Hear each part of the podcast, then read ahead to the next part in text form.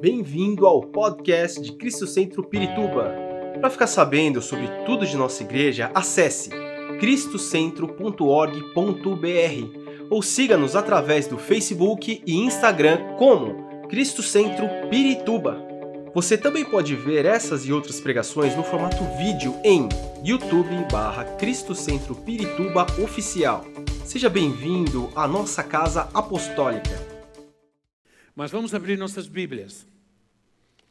E em 1 de Tessalonicenses, capítulo 5, versículo 23. Um texto muito conhecido de todos nós. Mas nós vamos falar hoje sobre colocando ordem em nossa vida interior, em nossa alma, em nosso interior. Porque isso é importante. Né? Diz assim o texto. 1 de Tessalonicenses 5, 23. Diz que o próprio Deus da paz o santifique inteiramente e que todo, é, que todo o espírito, alma e corpo de vocês seja conservado e irrepreensíveis na vinda de nosso Senhor Jesus Cristo. Amém. O Senhor trabalha, o Senhor quer trabalhar em todo o nosso ser. Às vezes, esse agir, esse trabalho de Deus essa obra de Deus ela é instantânea e outras vezes ela é um processo. Há um aperfeiçoamento. Há um aperfeiçoamento. Aquele que começou em nós a boa obra, a aperfeiçoará. Isso fala de um processo, de um aperfeiçoamento. O, o apóstolo Paulo diz que enquanto o nosso é, homem exterior se corrompe, o interior ele vai se aperfeiçoando cada vez mais. E isso é um processo, um, um processo de aperfeiçoamento. Vocês sabem que a profetisa que não está aqui hoje, está se preparando e trabalhando para nosso evento de sábado. É, ela tem uma estufa de plantas. É, tem lá suas, como chama? Hã? Suculentas. Eu não sei porque chama suculentas, porque não dá vontade de comer, mas tudo bem. Né? Talvez porque dá vontade de apertar, né? Algo assim. Às vezes, ela tem uma estufa grande lá e ela sente a necessidade de colocar em ordem. Ela diz assim: está muito bagunçado, eu preciso que você me ajude a colocar em ordem, porque isso pode afetar a saúde das plantas. A desordem pode afetar a saúde das plantas, cada uma no seu lugar. Umas podem pegar sol, outras não podem, outras cada coisa no seu lugar. Ordem, a ordem, é, ela, ela traz saúde e a desordem traz enfermidades, doenças. O pastor Frank Hammond, a quem eu tive o privilégio de conhecer, no final dos anos 90, que ele, ele escreveu o livro Porcos na Sala. É um livro muito bom sobre libertação, tem em português, é, é, é bom que você leia. Ele, ele faz uma, uma metáfora sobre a aranha e a teia. Ele diz: quando você tem na sua casa uma teia de aranha, e você percebe, às vezes não dá para perceber, né? mas às vezes você, num momento você vê aquela teia lá, o que, que você faz? Você vai lá e tira a teia. Aí o que acontece? Dali um tempo, você vai lá, a teia está lá de novo. Por quê? Porque você tirou a teia, mas você não matou a aranha. A aranha vai fazer teia de novo. Aí ele usa essa expressão porcos na sala, porque nós sabemos que a sala não é um lugar de porcos. Por quê? Porque o porco é sujo. O porco é porco. Eu não sei se ele chama porco por causa disso, mas ele é porco. Então, é, infelizmente, o que ele diz é que existem pessoas que escolhem, e essa é uma questão de escolha, escolhem trazer e manter porcos dentro da sua casa. Isso se refere tudo aquilo que não presta e tudo aquilo que pode prejudicar a nossa saúde pessoal, familiar e etc. É? é uma opção, uma escolha. Tudo isso fala de limpeza. Né? Para que as coisas funcionem bem, para que tudo vai, vá bem, é necessário ter ordem, é necessário ter limpeza. Muitas coisas que acontecem com o nosso corpo vem de dentro. Elas se sintomatizam quando o nosso corpo sofre as consequências daquilo que está dentro de nós. O estresse, por exemplo, a depressão. Claro que existem outros problemas que podem afetar o nosso corpo, a falta de cuidado, a questão da alimentação. Bom, mas tratar da alma, tratar da nossa alma traz saúde. Traz saúde. Traz saúde ao nosso corpo, traz equilíbrio ao nosso corpo. A desordem no nosso interior traz desequilíbrio à nossa vida emocional e ao nosso corpo. Ah, hoje, se fala muito sobre saúde emocional. Né? Saúde emocional, é conversa aiada de saúde emocional, tudo é psicológico, tudo é sintomático e tudo. Mas é, eu me lembro que quando nós voltamos para o Brasil em 1990, eu falei para vocês que, nós, que eu, assim, nós estamos num tempo muito melancólico, porque de, em fevereiro agora fez 35 anos que a gente saiu do Brasil para ir para Guatemala dia 8 de fevereiro de 1988. Quando nós voltamos para o Brasil, eu, eu aprendi sobre cura interior. E eu voltei com aquilo, libertação, cura interior, aquilo está queimando dentro de mim. Era uma coisa assim, a gente só falava naquilo, era nossa, aliás, foi o nosso fundamento quando nós começamos como igreja. Só que ninguém falava em cura interior no Brasil. Aliás, cura interior era era psicologia cristã, era coisa do diabo, do demônio, né? Essa regressão e tudo isso, claro que não, a gente não tinha essa coisa de regressão, mas a primeira, a primeira, primeiro lugar que me convidaram para falar sobre cura interior, eu nunca me esqueço isso porque foi um negócio meio estressante, é, meio traumático, foi numa igreja presbiteriana. Aí me convidaram, eu quero que o senhor venha à nossa igreja, uma igreja presbiteriana, para falar sobre cura interior. Eu falei, meu Deus, como que eu vou, como é que eu vou falar? Olha, irmãos, eu enfrentei muita cara feia quando eu, quando eu ministrei cura interior, viu? em 1990 por aí, 91, é muita cara feia, viu? Tinha, eu, eu via que tinha gente que estava me amaldiçoando. Aí eu, eu, pensei, Senhor, como que eu vou falar com um presbiteriano sobre. sobre a gente estava aqui na, no sábado, na EFA, e o, e o doutor Marcos Zerbelin ministrou aqui. E a gente cantou um cântico, a gente cantou aquele cântico Incendeia, Senhor, a tua igreja. E ele é presbiteriano, ele é professor do Mackenzie, ele, ele é cientista. Aí ele falou para mim, é um presbiteriano, mas não canta essa música de jeito nenhum, ele falou para mim. Aí eu, eu falei, como é que eu vou falar? É, obrigado, me trouxeram luz aqui. Aí, pá, não apaga não, meu filho. Aí, aí, como é que eu vou falar numa igreja presbiteriana sobre cura interior? Os caras vão me matar, vão me expulsar. Aí Deus, eu pensei, pensei, orei, orei. Aí Deus me deu uma estratégia. E eu comecei dizendo assim: tudo bem, quantos vocês creem que quando Jesus nos liberta, somos libertos totalmente. Amém? Amém. Quantos vocês creem que quando nascemos de novo, nova, nós somos novas criaturas, coisas velhas passaram, tudo se fez novo? Quantos creem? Todos. Amém, amém, amém. Tá. Mas quantos creem que ainda hoje, apesar de tudo isso, ainda hoje tem crente na igreja amargurado, tem crente doente, tem crente irado, tem crente ma é, magoado, ou irado, ou depressivo, tem mentiroso, ou vocês acham que não existe nenhum crente assim na igreja? Aí o povo ficou tudo na dúvida. É, e na dúvida, você precisa de cura. Porque ninguém pode dizer que não existe.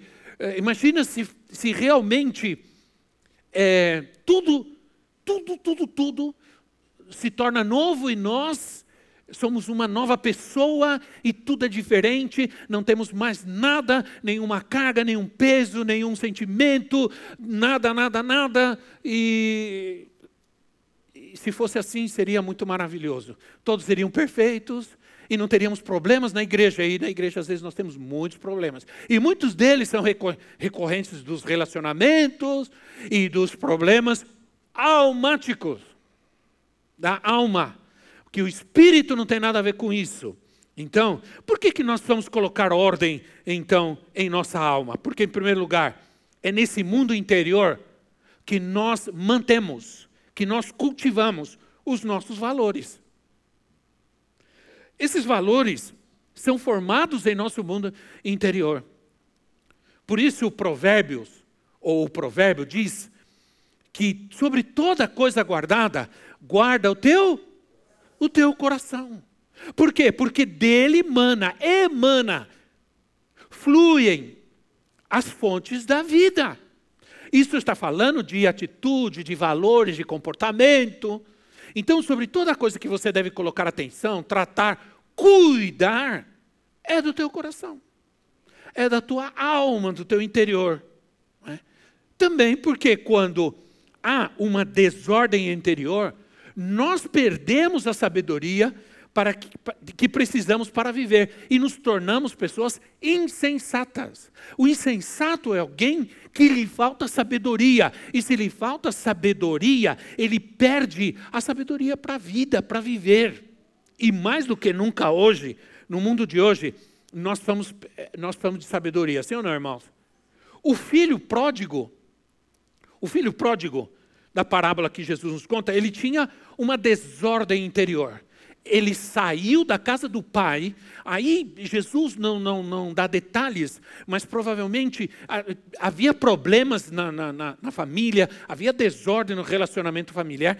Ele, ele, ele, ele desonra seu pai quando um filho, naquela época, o filho pedia a herança antes que o pai é, falecesse, ele estava dizendo ao pai que o pai não era importante para ele, que o pai era, que o pai não tinha importância, que o pai era um inútil, ele mais queria era cuidar da vida dele, e ele pede a herança, da qual ele só tinha direito depois que o pai falecesse, e vai embora, e vai viver mal. A Bíblia diz que ele viveu uma vida dissoluta, isso é, uma vida em desordem.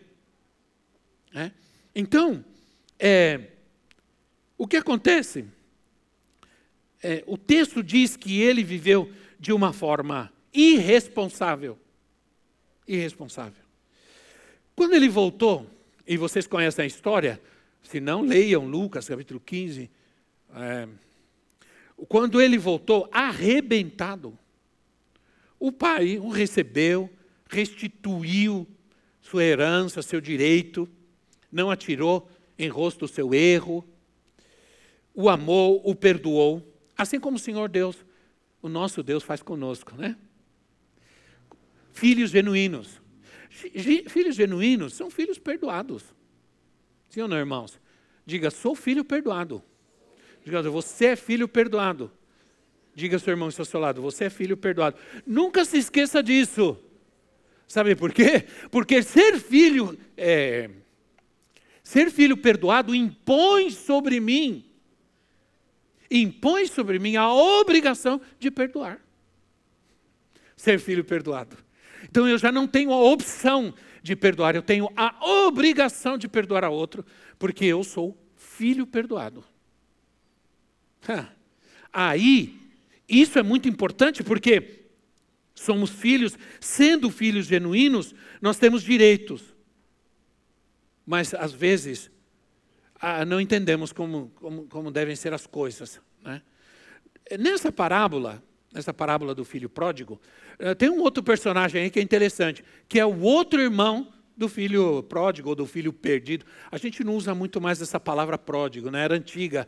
É, hoje a gente usa mais filho perdido, mas como bons assembleanos, a gente ainda, a gente ainda usa filho pródigo e essas coisas, né? Mas é, hoje eu estava vendo que as novas traduções, elas colocam o filho perdido, não filho pródigo. Então, irmãos, é, tem um outro filho, o outro filho. Esse filho, ele não, ele se magoou com o pai, porque o pai recebeu o filho que foi rebelde, que saiu, que gastou dinheiro, que agiu mal e tudo, e tudo. E aí o pai, é interessante porque ele reclama e o pai diz assim: Mas filho, você é meu filho. Tudo que é meu é seu. É seu. É aquilo que acontece na nossa vida, que às vezes a gente vê aquele crente sem vergonha se dando bem, E a gente ora, jejua, serve na igreja, ah, tá todas as vigílias, né? e as coisas ficam difíceis. E aquele crente sem vergonha. E a gente fica questionando a Deus, porque não entendemos que nós também somos filhos, e filhos genuínos também têm direitos. Também têm direitos. Ah, a falta de ordem interior traz rebeldia contra o pai, contra a autoridade. Qualquer, qualquer autoridade, hoje tem tanta desordem hoje no mundo, que o, que o que mais sofre hoje no mundo com essa desordem é, é a questão da autoridade. A desordem na casa, na educação dos filhos, na formação dos filhos, gera desordem. Essa desordem é, é, é, gera pessoas que não acatam, que não se submetem a nenhuma autoridade. E ele saiu da casa do pai, ele saiu de um lugar de autoridade, ele rejeitou viver sob uma autoridade.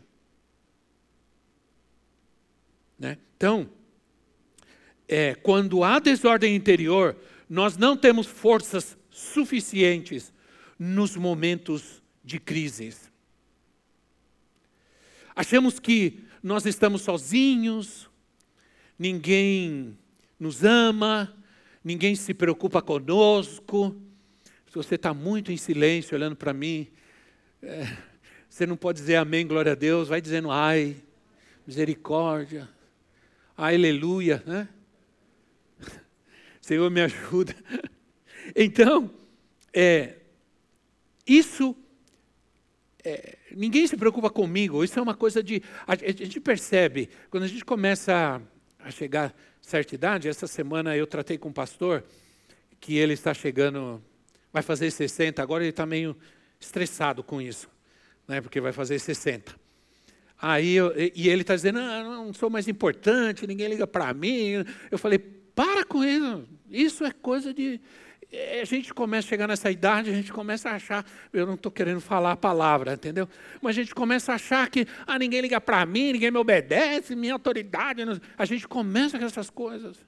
Porque é, a gente precisa cuidar, a gente precisa ter cuidado. É todos os dias da nossa vida, todos os tempos e etapas da nossa vida, nós vamos cuidar do nosso, do nosso, da nossa alma, porque senão algumas coisas do nada aparecem, algumas aranhas, algumas teias aparecem e algumas. E não adianta você pegar sujeira e jogar para debaixo do tapete. Se você fizer isso, a casa vai continuar suja. Não adianta você pegar o pinico e jogar debaixo da cama. O cheiro vai denunciar. Antigamente era assim. Vocês não sabem, vocês não sabem do que eu estou falando, mas eu sei. Né? Quando a gente vivia, quando era garoto, eu vivia numa casa que o banheiro era lá fora. Então ninguém vai levantar três horas da manhã para ir fazer xixi lá no banheiro. Então o negócio era no pinico mesmo. Todo mundo tinha o piniquinho e o bichinho ficava debaixo da cama. Não sei quantos se lembram disso. Quem se lembra disso é do século passado. Né? É do século passado. Então, a desordem interior não permite que a gente entenda que em cada etapa da nossa vida, Deus tem algo para nós. Deus nos dá, de formas diferentes. Né? Estamos, nós estamos lendo os dez, estamos lendo, estamos fazendo aqui na igreja com vários a leitura anual da Bíblia. E nós entramos em Deuteronômio, amém, irmãos? Quem está tá comigo na batalha aí já sabe. Deuteronômio. Saímos daquele livro de números, aquela genealogia, aquele monte de nome, de gente, de terra e tudo mais. Foi difícil, mas nós, estamos avançando a Bíblia aí fala sobre os dez espias que foram, é, que foram, foram enviados, perdão, os doze espias que foram enviados por Moisés para espiar a terra, para olhar a terra. E nós já conhecemos a história, nós estamos lendo, né? dez deles voltaram é, e eles só conseguiram enxergar o tamanho do inimigo.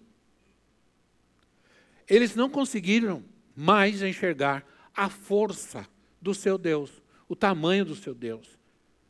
Eles se esqueceram completamente do que Deus já tinha feito, porque a imagem, o poderio do inimigo ofuscou sua confiança, sua fé é, é, em Deus, no, no seu Deus.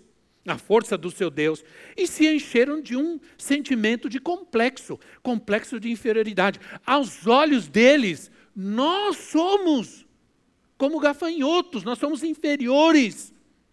Esse complexo de inferioridade não tem a ver, é, na verdade, com a força e o tamanho do nosso inimigo. Tem mais a ver com a falta de discernimento e de entendimento que temos de quem é o nosso Senhor. Amém, irmãos? Agora você pode dizer amém. Coisa que não acontecia com Davi. Não aconteceu com Davi. Davi foi para cima do Golias. Por quê? Porque ele só estava olhando para o tamanho do seu Deus. E nunca para o tamanho dele e nem o tamanho do seu inimigo. Falou: não me interessa quem é o meu inimigo e eu não interessa quem eu sou, interessa quem está comigo. O diabo não tem medo de você, ele tem medo de quem está em você. O diabo jamais vai correr de você, mas ele corre do Deus que vive na sua vida. Ele não se importa com o seu nome, mas ele treme diante do nome que está sobre você e que te dá autoridade. Amém, irmãos? Há muito, há muito que ver nesse tema. Tem muita coisa que ver. Então eu estou procurando é, me é, me, me, direcionar, porque o nosso tempo não permite a gente ficar muito tempo, usar muita coisa, mas nosso tempo não permite tratar de tudo. Mas como vamos tratar com o nosso interior? Com algumas coisas que nós precisamos. É, às vezes, esses problemas interiores, eles estão tão, tão ocultos que nem nós mesmos conseguimos enxergar bem, entender bem é, o salmista diz assim: Senhor, livra-me daqueles pecados que são ocultos até para mim, que nem eu consigo, nem eu consigo enxergar, né? Nem eu consigo discernir. Então, de, diante disso, quero dizer algo. Diante disso, o perdão não é opcional, ele é necessário. Perdoar não é opcional, é necessário.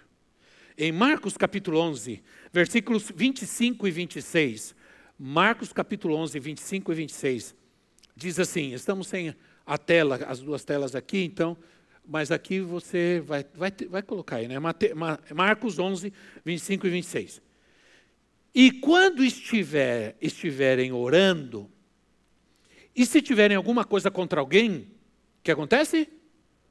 Perdoem-no para que também o Pai Celestial lhes perdoe seus pecados. Mas se vocês não perdoarem, também o seu Pai que está no céu não perdoará os seus pecados. Jesus leva o perdão aos relacionamentos. Primeiro ao relacionamento com Ele, com Deus e com os demais. É. Então, aí eles assim, é, ele nos perdoou, é, o Senhor nos perdoou, então nós devemos perdoar. Se não perdoarmos, o que o Senhor está dizendo? Se nós não perdoarmos, nós vamos entrar na lei da semeadura. Bem, quando você não perdoa, você entra, você se coloca, você se submete à lei da semeadura. Qual é a lei da semeadura? Tudo que o homem semear, isso ele colherá. É isso que o Senhor está dizendo aqui. Se vocês perdoarem, então o Pai Celestial de vocês vai perdoar vocês. Semeadura, colheita. Claro que todo positivo tem o seu negativo, tem o seu contrário. Se vocês não perdoarem, ele não perdoará. Se vocês perdoarem, vocês serão perdoados. O mundo está cheio de ódio hoje, sim ou não, irmãos? Cheio de ódio. É ódio hoje para. Meu Deus do céu. Até há uma frase aí muito popular que é o tal discurso de ódio. Né? É um tal de, de discurso de ódio para lá e para cá, e, e é, é, um amor meio estranho hoje. Né? O povo diz que ama, é uma, é uma coisa terrível. Então, é, um, é, porque o único que vai parar esse discurso de ódio, essa situação, é cruz sem passar pela cruz, nós não somos capazes de realmente perdoar. Essa é que é a verdade. A maior manifestação de perdão é a cruz. Nela nós encontramos toda a força, toda a graça que precisamos para perdoar o mundo é impossível hoje, diante do que nós estamos vivendo. A guerra, toda essa confusão, essa, essa eu, eu estava eu estava vendo eu estava ouvindo uma reportagem quando eu vinha para cá hoje. Eu estava ouvindo o rádio, ouvindo sobre o, os acontecimentos aí no, no litoral de São Paulo. E eu estava vendo, meu Deus, os caras estavam reclamando, e o Ministério Público estava se levantando, porque tinha gente vendendo uma garrafa de água, mais de 90 reais, uma garrafa de água. Há um, há um povo que está desesperado, gente que não tem água para beber, não tem comida para comer, perdeu casa, perdeu tudo. E aí vai numa, num lugar e o, ao, o cara vê esse desespero, o que, que ele faz? 90 reais numa garrafinha de água dessa. Diz que aumentou tudo. Diz que colocaram tudo 100 reais, 150 reais a comida, aumentaram a gasolina, tudo, uns postos aumentaram a gasolina. O que, que é isso? Os próprios comentaristas diziam: como pode acontecer uma coisa dessa, uma tragédia dessa? E as pessoas fazendo isso, se aproveitando dessa maneira, é uma coisa impressionante, meu Deus. Né? Então, o poder do perdão, o, per, o poder do perdão está no sangue de Jesus. Hebreus 9, 22. Hebreus 9, 22 assim: De fato, segundo a lei, quase todas as coisas são purificadas com sangue. E sem derramamento de sangue não há perdão. Ponto. Não tem opção. Sem derramamento de sangue não há perdão. Por isso, quando a gente está lendo Números, Deuteronômio, Levítico, a gente está vendo todos os sacrifícios, às vezes para nós é incompreensível isso, para a nossa cultura, mas nós precisamos entender que tudo isso é apenas um símbolo, é apenas uma é, é, alegoria do que vai, do que realmente, do verdadeiro e único sacrifício, do verdadeiro e único sangue derramado na cruz do Calvário, através do Senhor Jesus Cristo, na vida do Senhor Jesus Cristo. Então, irmãos, é, o sangue de Jesus é, é poderoso para limpar o nosso mundo interior. É poderoso para limpar o nosso mundo interior, porque ele fala de fala de entrega, fala de humilhação. A ferida que se tapa não se cura perfeitamente, sim ou não? Você você ralar o joelho rala o joelho e vai lá e coloca uma, uma bandagem, ou faz um machucado e coloca uma, um band-aid, né? e aquela ferida vai demorar muito mais para curar. Ferida tampada não se cura. Entendeu o que eu quero dizer? Entende? A, a ferida, ela tem que ser exposta ao tempo para que ela seja. É, eu me lembro que eu, eu Andando de bicicleta e um, um cachorro lá, deixaram um, um bendito de um cachorro solto lá numa casa e o cachorro me atacou e eu me desequilibrei e eu bati a mão no chão e me machuquei. Aí estava doendo muito, fui no hospital para ver se não tinha quebrado. Não tinha quebrado, mas machucou bem, assim, ralou, sangrou muito. E aí eu fui e o médico disse assim, olha, eu falei, não precisa fazer nada, um curativo. Ele falou, não, não, deixa assim, porque assim sara mais rápido. Se você tapar a ferida, ela demora mais para sarar. Sabe por que às vezes a ferida não sara nosso interior? Porque a gente tá, porque está tapada, porque está encoberta, está escondido. Vai demorar para sarar. Entende? Então é melhor, para tratar, é melhor expor a ferida. Você não vai num médico e diz: Olha, caí, me machuquei, coloca uma bandagem, e o médico diz: Deixa eu ver. Não, não, não, não. É, ferida é minha, ninguém tem nada a ver com isso. Não se trata algo que está escondido. Não se trata algo que não está exposto. Eu não estou dizendo que você tem que vir aqui no púlpito e dizer o que te feriu, te machucou. Mas você precisa compartilhar isso com alguém, precisa buscar o conselho, ajuda, né? se submeter à cura, ao perdão. É um processo. Agora, você. É, o que precisamos para começar a colocar nossa casa, nossa vida em ordem, o nosso interior em ordem. O mesmo que teve Jesus. Quero sobre falar sobre algo importante, difícil, ainda mais nos dias de hoje. Né? Para começar esse processo, para alcançar a nossa vitória. Eu vou começar terminando com isso. Né? Então, é, eu quero falar rapidamente sobre humildade. Humildade. Então a humildade já começa, é como aquele adesivo do carro que eu sempre falo, lembra? Aquele adesivo eu não esqueço mais. Um adesivo no carro. Nós, os humildes, somos poucos no mundo hoje. Isso, isso não é humildade.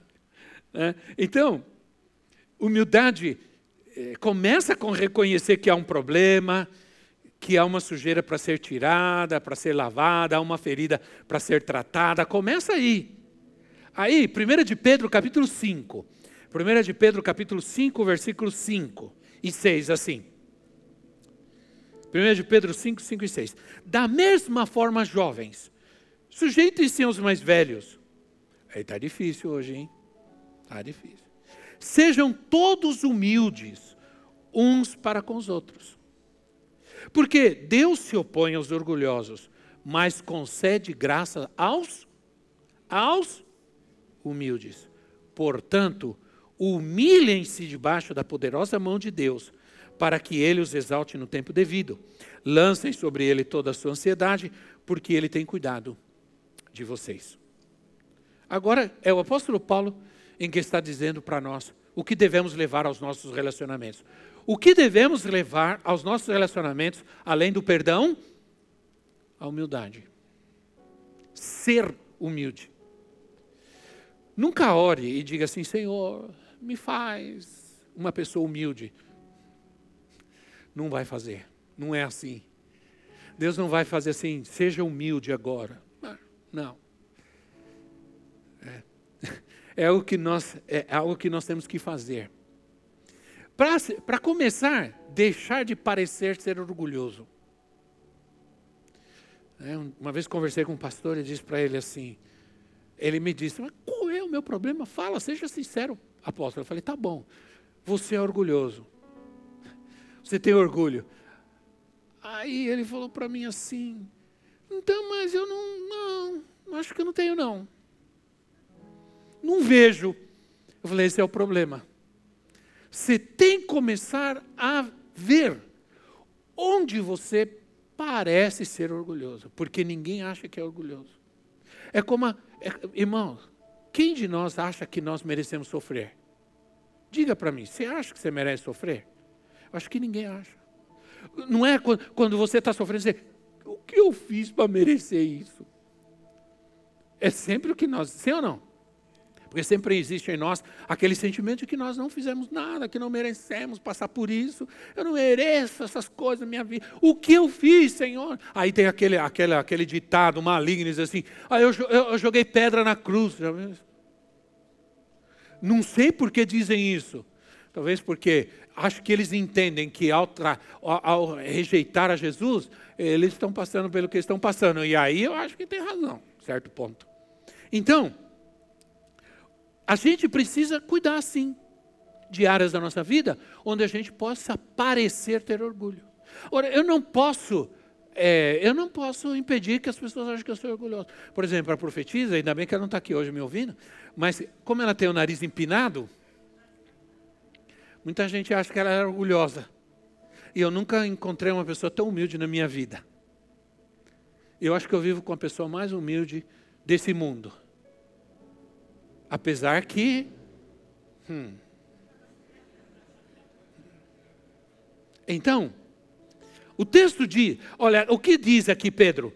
Que nós precisamos nos vestir de humildade. É uma vestidura. É assim como eu vou no guarda-roupa e escolho uma roupa para passar o dia, porque eu não vou passar o dia sem roupa. Eu não vou me expor, passar sem roupa. Eu também decido que eu vou me vestir de uma atitude humilde e não vou permitir ser uma pessoa orgulhosa em meus relacionamentos.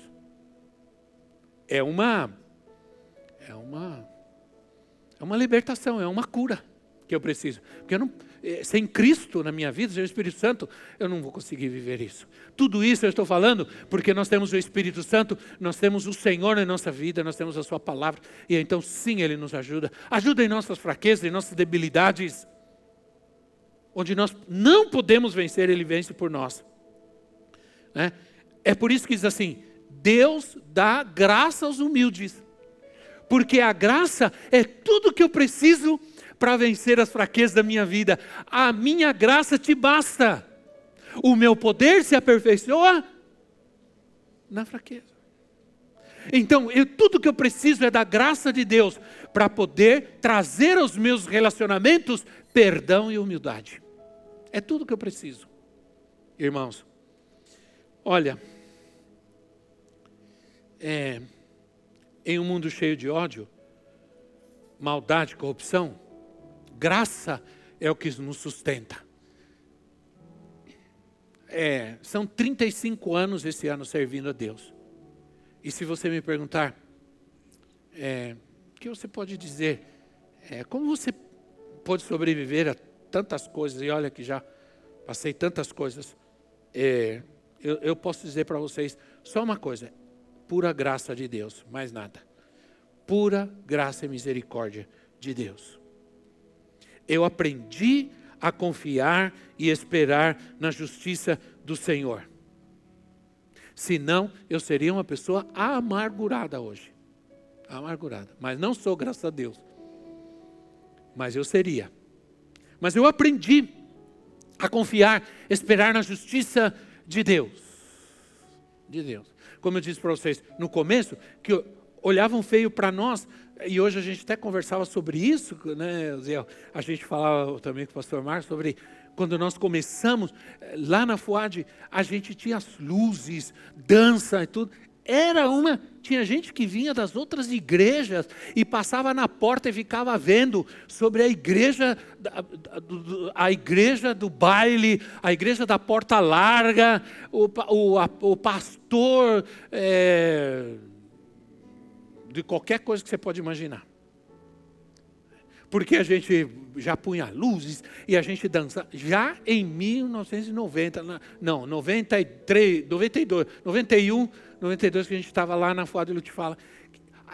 Tinha gente que falava para mim que algumas igrejas estavam se, se estudar e mencionaram a gente. Olha as igrejas que, é, não sei o que, agora a igreja da parede preta e tudo isso. Né? Então, aí, mais atacaram a gente de um jeito me chamaram, disse que eu viajava muito, que eu era, era, era é, por isso que eu ia para esses países, porque eu era traficante. Disseram que eu tinha mulheres em todo o país, por isso eu viajava em todos os países. Eu não aguentava nem com uma, queria uma em cada país. Eu ouvi tudo isso. Não, não queira saber que eu ouvi tudo isso. Né? Mas eu estou aqui. Então, eu quero terminar com Isaías 66, 1 e 2. Isaías 66 assim: Assim diz o Senhor: O céu é meu trono e a terra o estrado dos meus pés. Que espécie de casas vocês me edificarão? E este é o meu lugar de descanso. Não foram as minhas mãos que fizeram todas essas coisas e por isso vieram a existir? Pergunto, Senhor, a este eu estimo. A quem? Ao humilde e contrito de espírito, que treme diante da minha palavra. Esse é o estimo. Quantos querem ser estimados por Deus? Eu quero. Né? Olha, eu prefiro que você vá para o céu me odiando do que vá para o inferno me amando. Prefiro.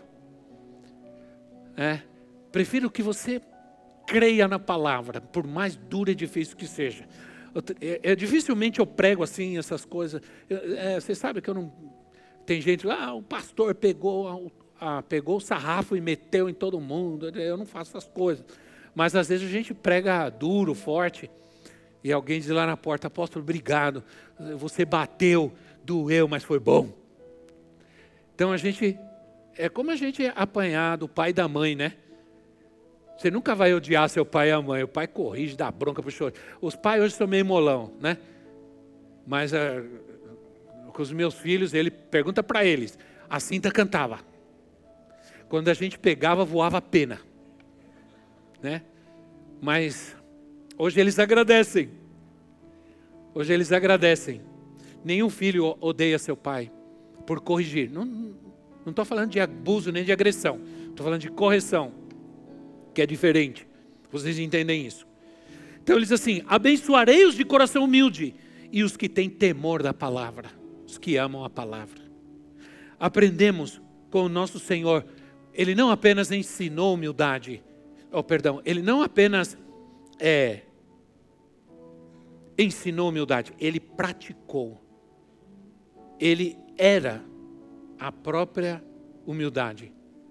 Ele diz: aprendam comigo, que sou humilde. humilde. Quer dizer, ele, ele estava sendo orgulhoso de forma nenhuma. Né? De forma nenhuma. Ele estava mostrando que ele se esforçava, que ele trabalhava, que ele se cuidava para ser humilde diante do Pai, diante de Deus. Ele praticou e ele nos mandou aprender. Aprendam comigo. Ele fez isso, e sabe de uma coisa? Jesus fez isso para não se amargurar diante do desprezo, da agressão, da dor que ele sofreu, da ofensa, do abandono, para não se amargurar. Interessante, né? Que a humildade é realmente uma arma contra toda ferida. Quem sofre é orgulhoso, não humilde. Jesus aprendeu a não permitir que a sua alma fosse ferida diante de tanta dor que ele viveu porque ele aprendeu a ser humilde e a graça do Pai encheu sua vida. A graça do Pai encheu sua vida, né? E e aí está, irmãos. Humilde, ele aceita o orgulhoso, não aceita é, o sofrimento, mas humilde entende. Ele aceita com paciência. Ele entende que às vezes para cura é necessária a dor. A dor ela às vezes ela é importante. Porque sem dor, a gente não detecta o problema, às vezes, sim ou não? Se você não sente dor, você não detecta o problema. E aí, é, é um problema sério. O médico pegou minha angiotomografia e perguntou para mim: Mas você não sente nenhuma dor? Eu falei: Não. Então nós vamos fazer um monte de exame. Tá, fiz um monte de exame, não deu nada, porque eu não sentia dor. Mas a dor acusa uma ferida, um problema que precisa ser tratado.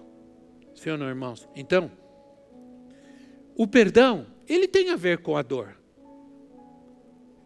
Sempre. Você tem certas coisas na sua vida que você nunca vai esquecer tem como esquecer, tem como abrir a nossa mente, pegar uma borracha, apagar certas experiências que vivemos. Não há como. Mas nós podemos viver de maneira que essas lembranças não provoquem dor. Não provoquem dor em nossa vida. E a gente possa viver em paz. É, essa foi a vitória de Jesus, para que nós pudéssemos alcançar a nossa vitória. Amém? Vamos nos colocar em pé. Esperamos que esta mensagem tenha te inspirado e sido uma resposta de Deus para a sua vida. Quer saber mais sobre Cristo Centro Pirituba?